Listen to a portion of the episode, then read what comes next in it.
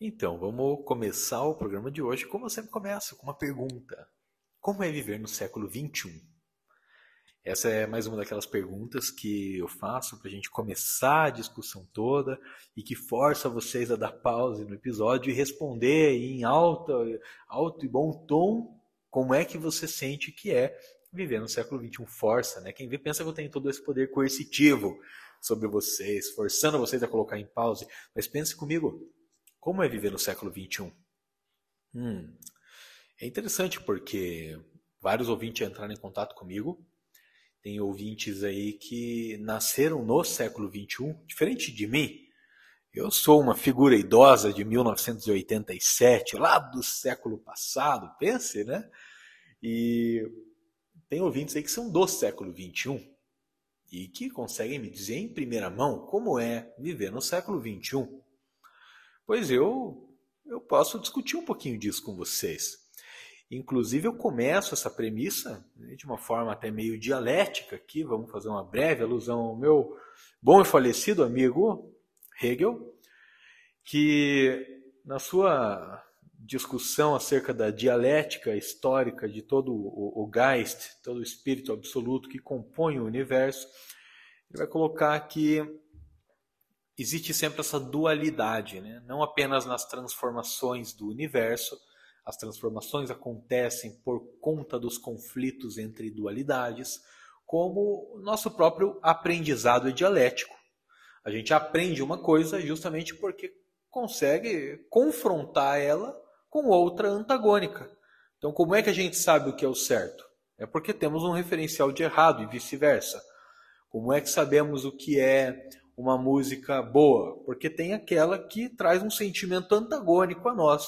Então sempre tem essa dialética no nosso pensamento. Né? Então, por mais que tentemos muitas vezes fugir dos idealistas alemães, né, do Hegel, do Kant, e esse podcast tenta muito fazer isso às vezes, tem momentos que não tem como fugirmos deles. Enfim, devaneios, devaneios idealistas à parte.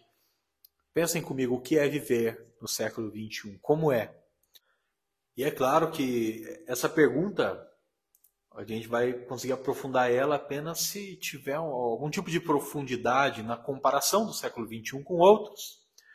Então, se for para a gente começar, propor aqui para vocês um ponto de partida, eu diria que viver no século XXI é, é um convite muito grande ao sentimento nihilista. O que, que vem a ser o nihilismo? O nihilismo, esse pensamento é, quase numa linha existencial, mas ele rasga até mesmo aquilo que o existencialismo trará a nós com uma possibilidade de resposta ao sentido para a vida, né? porque enquanto o existencialismo convida você a olhar para o seu cotidiano, para suas ações, para os seus pensamentos aqui no momento como sentidos escolhidos por você para simbolizarem a sua vida, o niilismo vai dar um passo muito além, né? Aqui simplificando muito o termo niilismo, podemos afirmar que o niilismo vai realmente colocar que a vida não tem nenhum sentido e até mesmo a busca por um sentido é algo sem sentido. Por que, que eu falo para vocês que o século XXI é um tanto nihilista nesse sentido, é um convite muito grande ao niilismo e, e suas mazelas. E aqui não é uma crítica ao niilismo, evidentemente, é mais um termo que a gente tem que interpretar. É, porque eh, vamos tomar como exemplo ali um, um campo que eu amo desde a minha infância, que é a astronomia. Há poucas semanas, o telescópio espacial James Webb, que foi posto em órbita do Sol, é, no final do ano passado, há pouquíssimas semanas, teve suas primeiras grandes fotografias reveladas ao público comum, como você e eu. E essas fotografias são maravilhosas, né? Tem aquele balé celeste de galáxias girando ao redor umas das outras. Você tem nebulosas incríveis com uma precisão de detalhes ainda mais mais profunda, né? Essa precisão do que as mesmas nebulosas fotografadas outrora pelo telescópio espacial Hubble. Daí nós temos também a primeira imagem de campo profundo do James Webb então você tem lá um.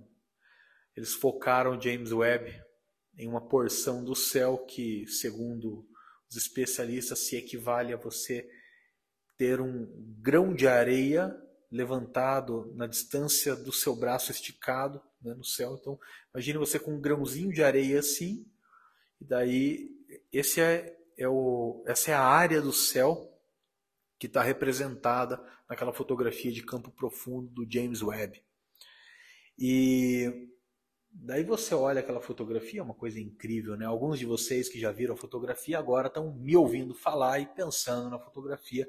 Outros, espero, estão aí abrindo o Google e procurando lá é, Deep Field ou Campo Profundo James Webb. É uma coisa maravilhosa, dá para você perder horas olhando para aquela fotografia lá.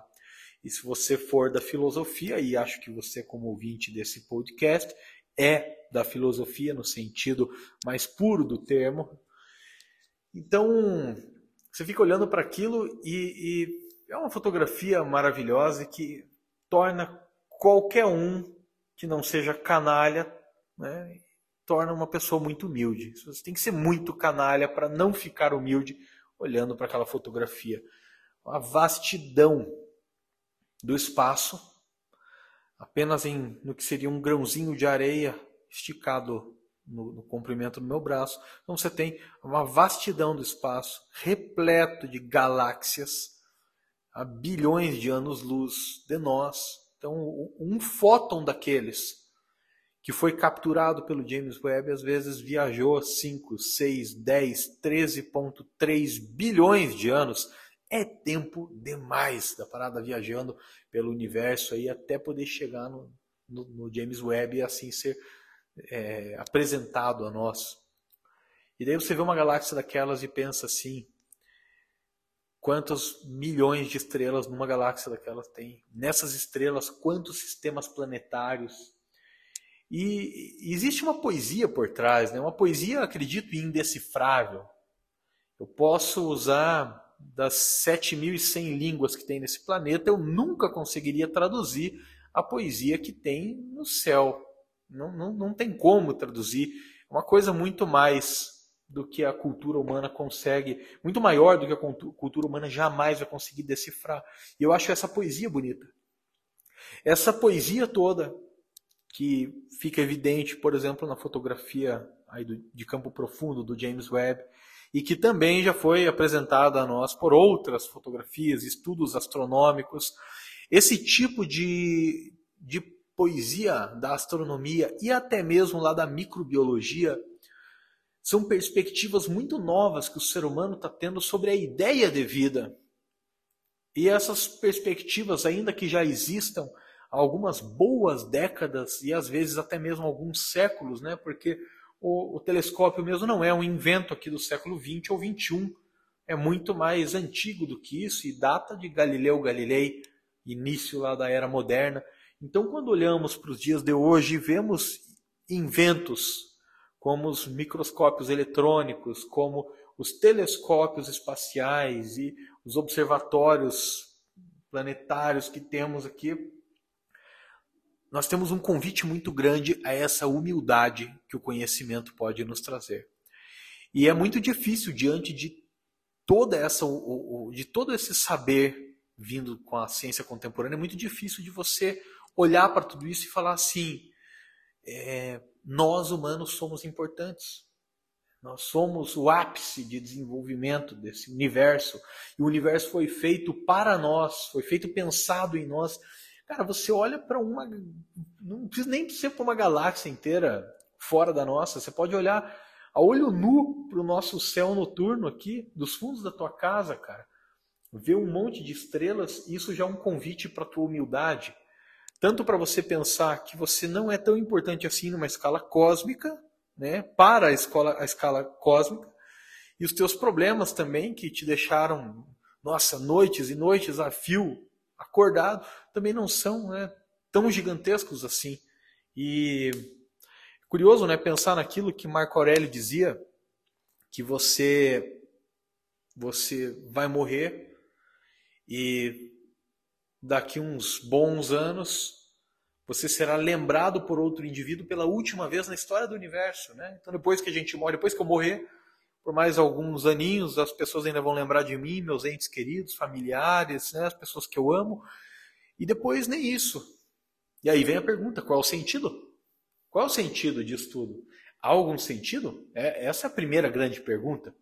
E é uma pergunta que, na história da humanidade, já deixou muita gente acordado à noite. Nós temos as mais variadas escolas filosóficas aí discutindo isso. Qual é o sentido de estarmos vivos? E esse sentido, dialeticamente falando, só é levantado em questão porque não temos apenas a vida, temos também a morte. Porque se as pessoas só vivessem, primeiro que primeiro que seria uma coisa completamente inimaginável, né?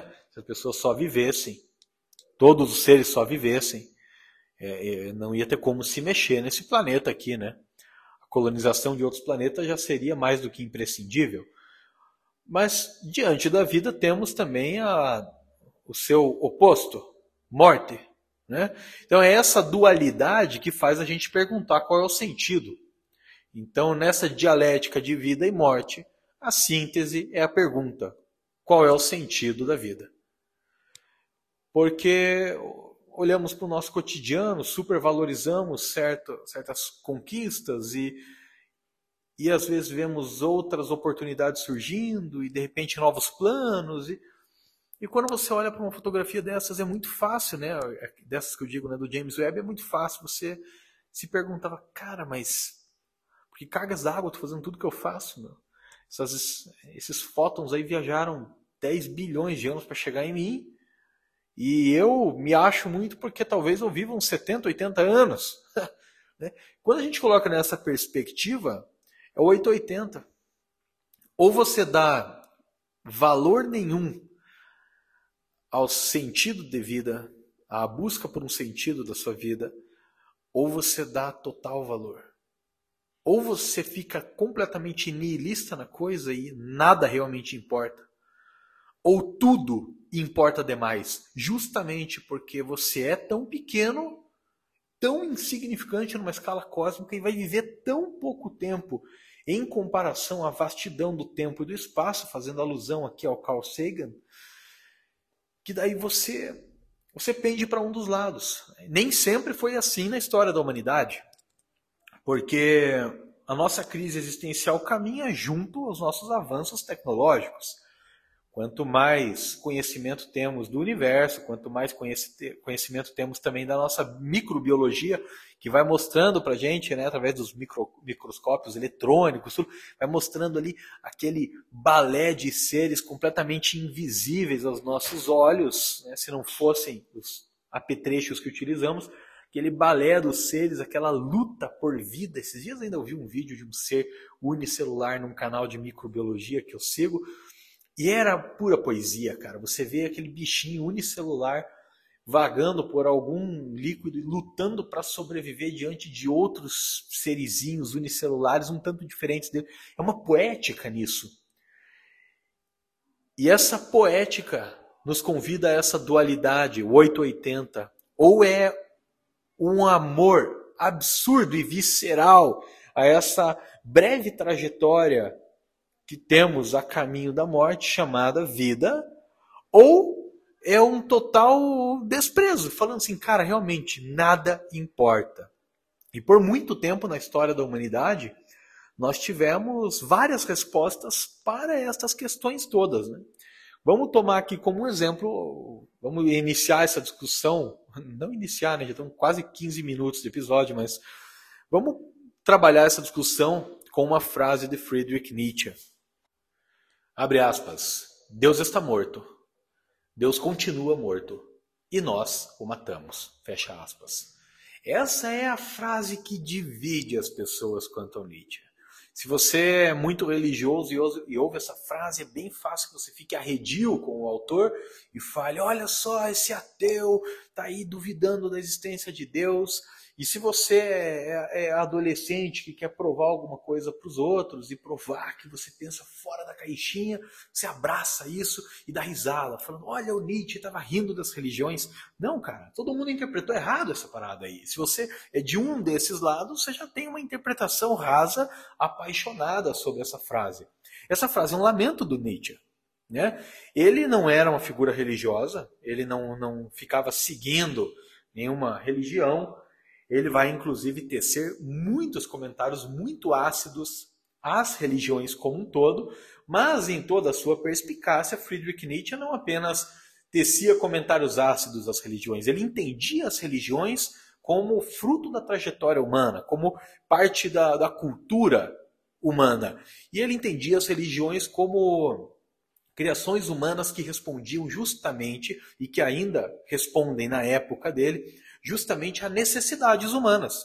Então ele não está sendo apenas assim um, um carinha que está xingando religião no Twitter. Não é isso que ele tenta ser. É muito longe disso. Então a fala Deus está morto, Deus continua morto e nós o matamos refere-se a todo esse devaneio que tivemos nos primeiros 15 minutos do programa. Ele olha para a humanidade do século XIX e ele, ele entende uma coisa: ele entende que com todos os progressos tecnológicos, que com toda a emancipação da racionalidade idealista, kantiana, hegeliana no mundo, ele entende uma coisa: que no século XIX o ser humano fez uma substituição. Até lá o século XVIII, você tinha uma presença muito maior da palavra Deus no cotidiano das pessoas, no imaginário das pessoas, para, para a constituição da moralidade, das leis, das regras, dos comportamentos, da política para os seres humanos. Até lá você tem uma prevalência muito maior da figura de Deus, da ideia de Deus diante das perguntas que o ser humano está fazendo. Então você já tem a ciência antes disso, evidentemente, você tem indivíduos como René Descartes, Francis Bacon, tudo mais. E ainda que eles discutam toda a teoria do conhecimento, tentando emancipar o conhecimento, buscar uma forma segura de chegar no conhecimento verdadeiro, eles ainda carregam a ideia de Deus no cerne do pensamento deles. Quando você tem um autor como, como Immanuel Kant, e que Friedrich Nietzsche vai chamar na sua, na sua obra, vai se referir a ele na sua obra O Crepúsculo dos Ídolos como um, um cristão pérfido, ele até faz esse comentário da seguinte maneira: os idealistas alemães, final do século XVIII, estão conseguindo, estão desenvolvendo um processo de substituição da palavra Deus pela palavra razão. Então, aquela razão iluminista não é não é descobrir a roda, tá? A razão iluminista não é descobrir a roda, não é inventar a roda. A razão iluminista é você tirar a palavra Deus do epicentro do conhecimento e da cultura humana e colocar no lugar da palavra Deus a palavra razão. Então, se antes, diante de toda a teologia cristã medieval e também por boa parte da era moderna, temos ainda alguns pensamentos que conduzem a essa colocação de Deus como epicentro da cultura. Então, de Deus e do esclarecimento divino vem as leis justas, as leis corretas, o poder do monarca, o certo e o errado para a sociedade. Agora, a partir de Kant, temos esse pensamento de que, através do bom uso da razão, de um uso metódico da razão, conseguimos então abstrair a priori certos conhecimentos que devem ser institucionalizados, como as leis, que serão certas e justas para qualquer ser humano, de qualquer lugar, de qualquer cultura, de qualquer religião, de qualquer sistema político, de qualquer período da história. A razão consegue zerar o pensamento humano. Nietzsche percebe esse movimento, que aconteceu antes da vida dele. Ele viveu não apenas assim período de transição, mas eu diria que ele viveu posterior a essa transição, né? se for pensar temporalmente, e ainda vendo de perto vários ecos desta, é, dessa transição. A, a, transição ainda ocorria, na verdade, durante o período em que Friedrich Nietzsche viveu. Então, quando ele fala que Deus está morto, Deus continua morto e nós o matamos, ele não está batendo palmas e celebrando, falando, é legal, acabamos com o conceito de Deus. Não, ele está falando assim: até então o ser humano tinha uma coisa na vida, que era sentido. E esse sentido vinha através desse, dessa ideia de Deus. Então, Deus criou tudo. Deus é também a finalidade. E nós vivemos em concordância com Deus. Se aquele indivíduo está vivendo em discordância, a vida dele também tem um sentido. E ele será julgado por essa divindade. Então, a história da humanidade, pensando especialmente na humanidade ocidental, tá? É, mais fruto, digamos assim, dessa teologia judaico-cristã, é, a história da humanidade cria uma ideia de sentido através das religiões. E é óbvio que eu não estou falando aqui que as religiões estão extintas, porque todos sabemos que não estão e nem têm que ser extintas. Não é, é, é não é esse o coração da nossa discussão. Nietzsche percebe uma, um movimento intelectual na humanidade. E esse movimento não se dá apenas sobre filósofos e cientistas, mas repercute mais tarde em outros grupos. E não mais tarde, repercute ao mesmo tempo em outros indivíduos. Nós entramos então em uma sociedade que busca sentido, não acreditando em um início e um fim, mas busca sentido. Às vezes o sentido é hedonista, através do consumo, por exemplo. Vou comprar, comprar, comprar, porque isso vai me trazer uma dose, uma injeçãozinha de prazer. Eu vou me relacionar com uma pessoa aqui, daí eu com outra ali, com outra lá, com outra não sei o quê, e sempre pegando só o filé mignon das relações, né?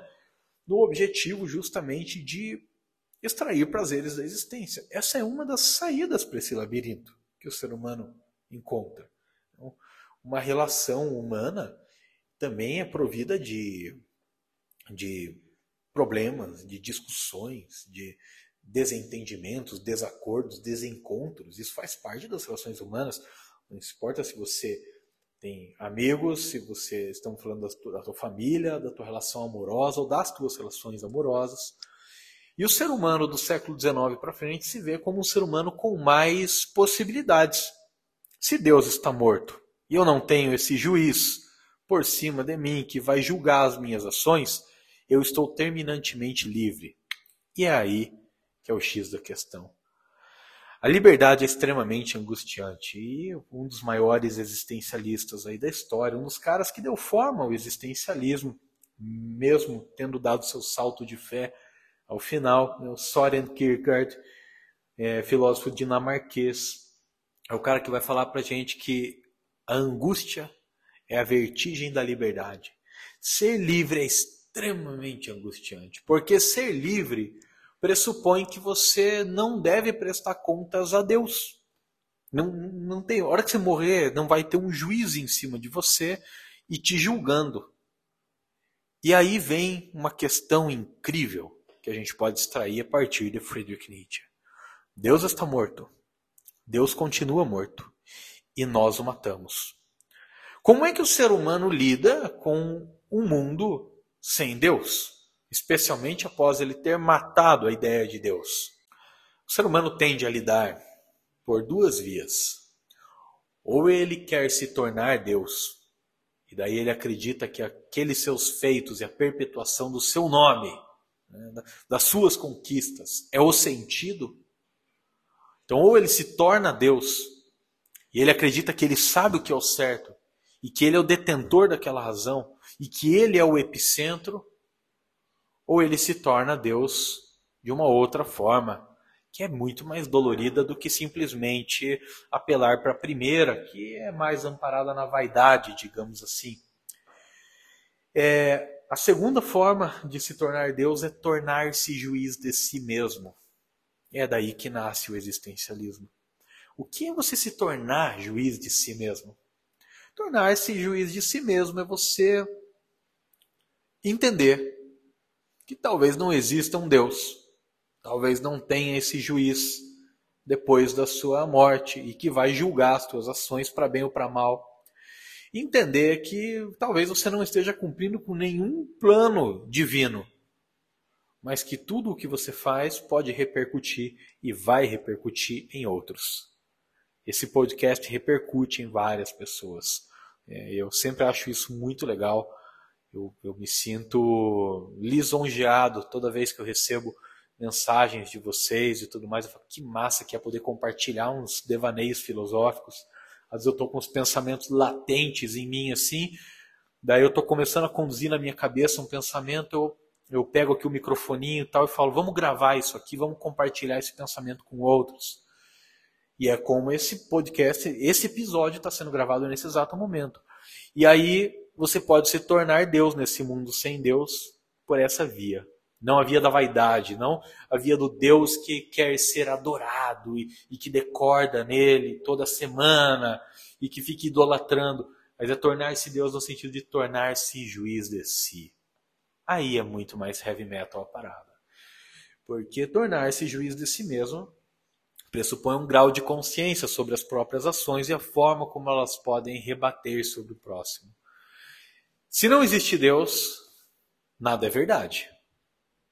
Essa é uma fala crucial do niilismo. Se nada é verdade, tudo é permitido. Quer dizer que a minha liberdade é, é completa. Posso pegar uma arma agora e matar alguém? Poder posso. Tanto é que as pessoas fazem isso a todo momento. Não existe nenhum tipo de impedimento aqui na Terra para que os seres humanos matem uns aos outros. Né?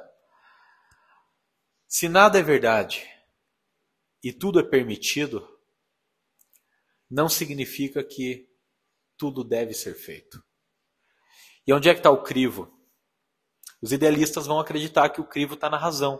E você conseguir criar uma fórmula, quase no sentido newtoniano do termo, né? criar uma fórmula. Se toda ação que eu faço, se essa ação que eu faço puder ser reproduzida por todos os seres humanos, nasce daí um imperativo categórico. Será que é tão simples assim? Né? Eu faço um exercício em sala de aula, quando eu estou falando do Kant, do imperativo categórico. Eu falo sobre roubar é errado, nanana, e daí eu aponto para um aluno e falo: imagine que você tem um filho e está morrendo de fome, né, o seu filho, e a tua única possibilidade naquele momento para alimentá-lo é roubando uma comida e dando na boca dele. Você faz isso e meus alunos, assim, maioria, maioria deles, fico feliz com isso, falam que sim roubariam para alimentar o filho. Essa subjetividade é fundamental, essa subjetividade é trazida às ciências humanas justamente a partir de Soren Kierkegaard, Friedrich Nietzsche, um pouco mais tarde, Sigmund Freud, que não necessariamente é o autor existencialista, né? Freud, vamos entendê-lo dentro da psicanálise, mas esses autores vão estar trazendo o elemento da subjetividade. E é esse elemento que caracteriza tanto do nosso século XXI sobre o qual começamos o nosso episódio. O elemento da subjetividade é mais complexo do que o elemento da razão. A razão vai se basear em você formular a resposta. Você cria uma fórmula como a do imperativo categórico, coloca os elementos lá dentro, a ação X, e você calcula dentro dessa fórmula para ver se sai ali um imperativo categórico, uma regra geral, um dever que todos devem ter e aqueles que não o respeitam são indivíduos, então, que não agiram racionalmente. O Kant mesmo ele tinha muita consciência diante da ideia dele de imperativo categórico. Ele dizia que as leis devem nascer dessa racionalização dos deveres e que as leis, ou melhor, os deveres devem estar acima da felicidade individual. E ele vai falar que vai ter gente que vai só obedecer a regra e tem outros que vão saber o que estão fazendo e daí vão acabar obedecendo. Então, não por medo da punição. Esses indivíduos estão fazendo certo de forma livre. Mas o Nietzsche, o Kierkegaard, o Freud, o Jean-Paul Sartre, ou, ou Albert Camus vão além dessa discussão por conta da subjetividade. Eles levantam essa bola de que ter consciência da sua existência, ter consciência da possível inexistência de um Deus, te dá uma liberdade absurda. E essa liberdade te leva a duas vias: ou a vaidade extrema, ou ser juiz de si mesmo. E ser juiz de si mesmo acaba sendo o caminho mais angustiante de todos, porque você reconhece a sua liberdade e tudo aquilo que você pode fazer a partir da sua liberdade. E por algum motivo, certas coisas você acaba não fazendo.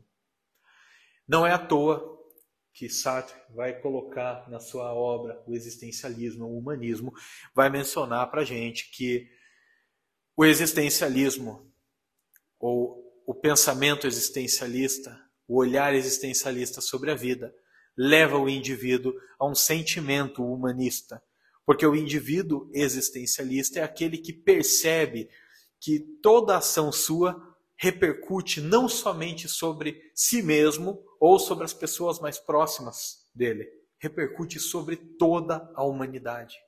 Isso é extremamente angustiante Quando você para para pensar assim, estou tentando um curso para o vestibular, ou estou formado e estou tentando uma certa carreira, hoje eu vou entrar e vou dar uma aula, ou hoje eu vou fazer o meu trabalho em tal área. A forma como você executar cada uma dessas atividades, tarefas do seu cotidiano, repercutem séculos à frente de você, sem você nem imaginar. E sem nem que aquelas pessoas saibam que tem um eco seu naquela atitude, naquela postura, naquele pensamento. Então, como Marco Aurélio dizia, e é um pensamento angustiante, mas faz parte do estoicismo, esse pensamento de que depois de um tempo, após a sua morte, né, vai ter a última pessoa que vai pensar em você e depois nem isso, né, você é apagado pelos tempos. Você é, vaidosamente falando, você é apagado, isso é inevitável. Né? Alguns nomes perduram mais tempo, como o nome de Sócrates, Platão, Aristóteles, Heráclito, Parmênides, é, é, dentre outros. Outros nomes duram menos tempo, muito menos tempo, como o meu, por exemplo. O que não significa que as minhas ações não podem repercutir lá na frente. E aí vem a questão novamente: o que é viver no século 21? O século 21 é o filho disso tudo. É o filho disso tudo. Só que com alguns temperos a mais. O século 21 já passou pela emancipação da razão há muito tempo. A sociedade nossa já foi tão racionalizada que o ensino, por exemplo, foi perdendo com o passar do tempo aquilo que tinha de mais belo, que é o encanto, o fascínio que você pode ter diante de, de um livro, diante de um telescópio, diante de um microscópio. Então, o ensino já acaba sendo, na nossa sociedade contemporânea, extremamente instrumentalizado. Ele é uma ferramenta que você usa para ir de um ponto A a um ponto B. É uma ferramenta que você usa para ir do ensino fundamental para o médio, do médio para o superior, do superior para o mercado de trabalho, com o mercado de trabalho indo de uma vida sem carro para uma vida com carro, de uma vida de carro funcionando para um carro mais bonito, mais erótico e assim sucessivamente. Então, o saber, numa escala né, social, é muito instrumentalizado. Não vou falar que não haja fascínio, porque eu vejo muitos alunos que chegam, às vezes para mim, para outros professores, fascinados por certos saberes, discussões, livros, autores, conhecimentos, áreas do conhecimento e assim por diante. Então, existe é, fascínio? Claro que existe. Mas a maior parte do saber no dia, nos dias de hoje é instrumentalizado. Né? Você usa o saber para sair de um ponto A para um ponto B. Então já tem essa racionalização aí. A racionalização leva à totalização. A filósofa Hannah Arendt, sobre quem falamos no episódio anterior, falávamos da banalização do mal. Ela escancara para a gente o que, quais são algumas mazelas, alguns problemas que vem justamente dessa paixão pela racionalização, desse uso quase, atenção aqui, desse uso quase religioso da racionalização. É através desse uso religioso da racionalização que você consegue transformar homens em números, homens em funções. E você extrai também destes homens suas subjetividades. Então a frase Deus está morto, Deus continua morto e nós o matamos denuncia isso. Nietzsche não está falando, vamos voltar a acreditar veementemente em Deus. Ele vê isso como algo já superado. Mas ele também não abre o caminho para a liberdade suprema. Ele tá nessa frase ele está tecendo uma crítica muito mais ao mundo contemporâneo e de emancipação da razão e de deificação da razão do que ao mundo religioso. Porque ele vai falar assim, lá no mundo religioso, o homem ainda operava com base naquela religiosidade e nas crenças que ele tinha de uma superioridade divina. E nesse mundo? Qual é o sentido? Se não tem Deus e não tem julgamento, qual é o sentido da minha existência? Por isso, Nietzsche é tido como um dos primeiros nomes do existencialismo. Ele, ele traz essa responsabilidade. E lá na sua obra, assim falava Zaratustra, ele traz uma, uma possível saída para isso. O Nietzsche clama para que o ser humano busque essa, essa ascensão essa evolução, não num sentido de darwinismo social de jeito nenhum, de jeito nenhum, muito longe do Nietzsche é isso daí. O Nietzsche, na sua obra Assim Falava Zaratustra, faz um convite ao ser humano. Ele fala assim: se nós não temos um Deus que projetou toda a nossa vida, toda a nossa trajetória e está nos guiando, sabendo dos nossos erros e acertos, e se nós temos essa razão toda para compreender o mundo, talvez não devamos confiar nessa razão, mas devamos superar a nós mesmos. Superar a si mesmo é a grande proposta que o Nietzsche traz. Ele vai falar que ele quer ver o homem do futuro olhando para o homem de hoje da mesma forma, abre aspas, que o homem de hoje olha para o macaco. E ele faz esse apelo no seguinte sentido: para ele, o que deve guiar o, o correto não é uma abstração ou um saber a priori que conduza ao correto. Não é a formulação de um imperativo categórico baseado numa nova divinização, que é a divinização da razão. Para ele, a resposta da nossa liberdade está em tornar-se Deus por aquela segunda via, juiz de si mesmo, julgar a si mesmo, saber aquilo que você faz, por que você faz, quando você faz e quais as repercussões dessas ações. Dessa maneira, o indivíduo se torna juiz de si mesmo se torna responsável pelos outros. E mesmo que ele esteja tendo uma atitude que socialmente é reprovável, pode ser que ele esteja certo. Pode ser que ele veja um erro socialmente.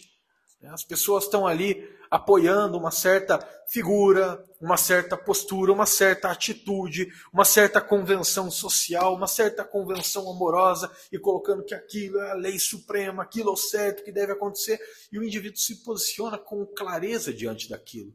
Clareza não é simplesmente seguir uma fórmula da razão, mas é conseguir, também através da subjetividade, mensurar aquilo que vem de fora para dentro do indivíduo. E daí o indivíduo vê às vezes, um rebanho todo se atirando de um penhasco e ele fala: Pera lá, não é porque você tem 200 mil pessoas se atirando nesse penhasco e só duas ou três ficando para trás, não é só por causa da quantidade que essa ação é a correta. E ele alerta para alguns alguns reflexos disso, né? para o indivíduo que desenvolve essa consciência intelectiva, essa consciência intelectual, saber julgar por si as informações, a moralidade, as regras que vêm até você. Ele fala no início da obra Gaia Ciência que é, é muito comum, se você é dotado de consciência intelectiva, é muito comum que você se sinta também solitário em muitos momentos. Você olhe para certos comportamentos e que ele vai chamar de comportamentos de rebanho, ele vai falar que é muito fácil olhar para certos comportamentos como esses, ver todo mundo fazendo aquilo, e aquilo ainda é socialmente aprovado, e você fala, putz, mas eu realmente não concordo. Eu não vou me entregar para isso só porque todo mundo o faz. Então, se a gente relaciona né, essa premissa toda, a gente percebe que o Nietzsche estava descrevendo não só o século XIX, mas ele estava descrevendo muito da angústia que é viver no século XXI. Eu diria que essa angústia é ainda amplificada hoje em dia, porque se lá no século XIX nós tivemos uma segunda revolução industrial que expandiu as indústrias para muito além do, do muito além da Inglaterra, né? Você tem as indústrias proliferando em outras áreas do globo e todo o imperialismo europeu acontecendo sobre regiões como África, como Ásia uma conexão do mundo todo por conta do sistema industrial e uma gradativa através do sistema industrial e de uma racionalização de recursos e de funções e do próprio homem, você tem é, uma, uma, gradativa, um gradativo avanço nas comunicações também. Você tem um indivíduo que era de um meio muito mais rural, com menos informações e mais certezas, entrando para um mundo muito mais globalizado, muito maior, não apenas geograficamente, mas agora as distâncias, não apenas você percebe que o mundo é maior do que aquilo que você via, como as distâncias também parece que encurtaram, porque agora você pode fazer é, viagens que antes eram muito longas, faz em menos tempo, com a locomotiva a vapor, com o barco a vapor, depois com os aviões e tudo mais, o mundo vai parecendo mais ao seu alcance. Os outros países, culturas vão chegando cada vez mais ao seu alcance. Vai ficando cada vez mais comum o fenômeno, por exemplo, dos filhos não concordarem com as religiões dos pais, porque eles entram em contato com muito mais religiões, formas de pensar e etc. O mesmo com pensamentos políticos, e por aí vai. E quando olhamos para o mundo do século XXI, que é um mundo no qual as pessoas já nasceram com o celular na mão e um volume muito maior de informação, isso é justamente uma onisciência, uma dessas características que a divindade carrega. O indivíduo do século XXI é Deus. Ele é Deus. E ele pode ser tanto para o lado vaidoso, quanto para o lado mais dolorido e mais penoso, que é o juiz de si. O mundo do século XXI, eu diria, e talvez isso bata com algumas das respostas de vocês lá no início do episódio, se me perguntassem bem objetivamente como é viver no mundo do século XXI, não, eu não trocaria por outras eras da história. Eu não sou daqueles carinha que pensa que o filminho medieval lá é mais legal do que hoje em dia. Não é isso que eu penso, não. Eu acho que o mundo do século XXI é um mundo muito angustiante, porque ele nos apresenta a todo momento a fala do Nietzsche. Deus está morto, Deus continua morto e nós o matamos. Nós matamos o conceito de divindade há muito tempo. E quando olhamos para uma fotografia como a do James Webb, né, retornando aqui aos princípios desse episódio, quando olhamos para uma fotografia daquelas, é o 880. Ou eu sou o senhor de tudo por poder estar vendo aquilo e isso me recobre de um valor que eu não tenho, né? me torno vaidoso a ponto até de ignorar a fotografia e falar: não, tudo que eu faço aqui tem maior importância do universo ou aquilo me torna juiz de mim mesmo, me convidando a olhar por uma outra ótica e pensar que tudo que eu faço pode ter alguma repercussão para algumas vidas aqui nesse planeta e até algumas gerações vindouras ainda. Mas definitivamente a importância do universo não reside no meu umbigo exclusivamente, né? É angustiante isso. É angustiante você confrontar a sua existência com toda a bagagem de conhecimento que temos aqui no século XXI. Vamos fazer uma conta breve, tá? Essa conta, se não me engano, refere-se ao ano de 2010.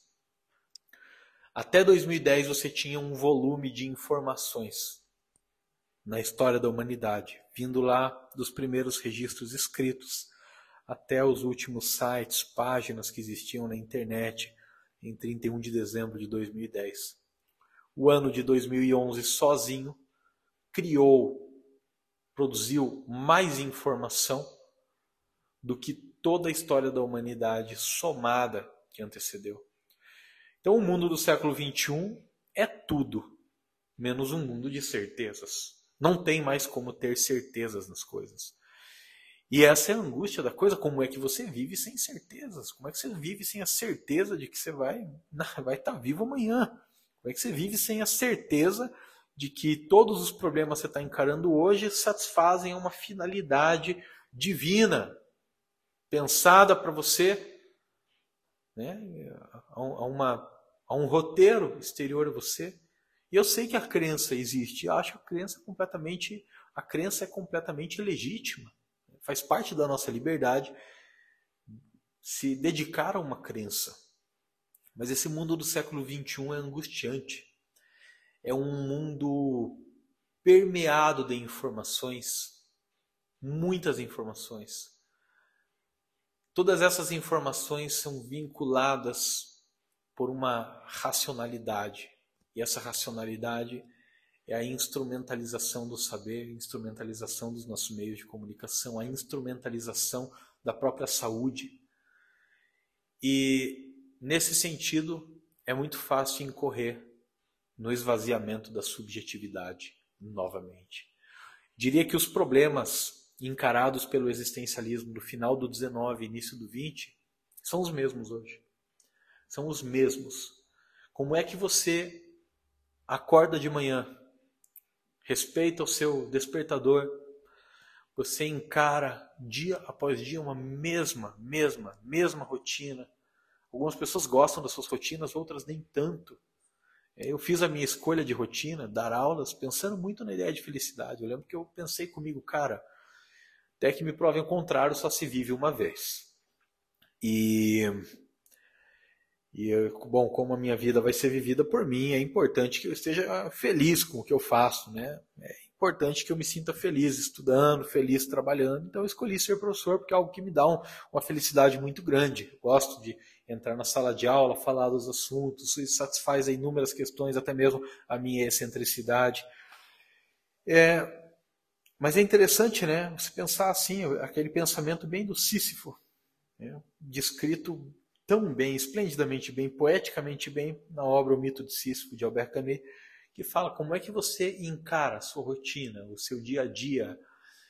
Você encara todos os dias uma mesma realidade, com sutis nuances de uma hora para outra, especialmente sabendo que não há um desfecho, que não há uma finalidade, que, que às vezes é até irônico pensar que tudo que você construir, de uma certa forma, cedo ou tarde, e isso a fotografia do James Webb né, não nos deixa não, não nos deixe enganar. Cedo ou tarde também vai ser consumido pela entropia do universo. E aí? Onde é que está o sentido? Para o Nietzsche, superar a si mesmo. Você pode ser um pouco melhor hoje do que você era ontem. Você pode não cair hoje nos, nos mesmos artifícios que caía ontem.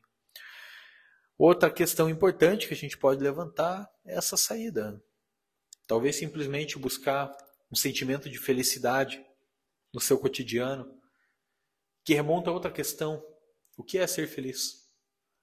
É ser senhor do seu caminho, senhor do seu destino, da sua rotina, das suas escolhas? Ou é fugir para prazeres?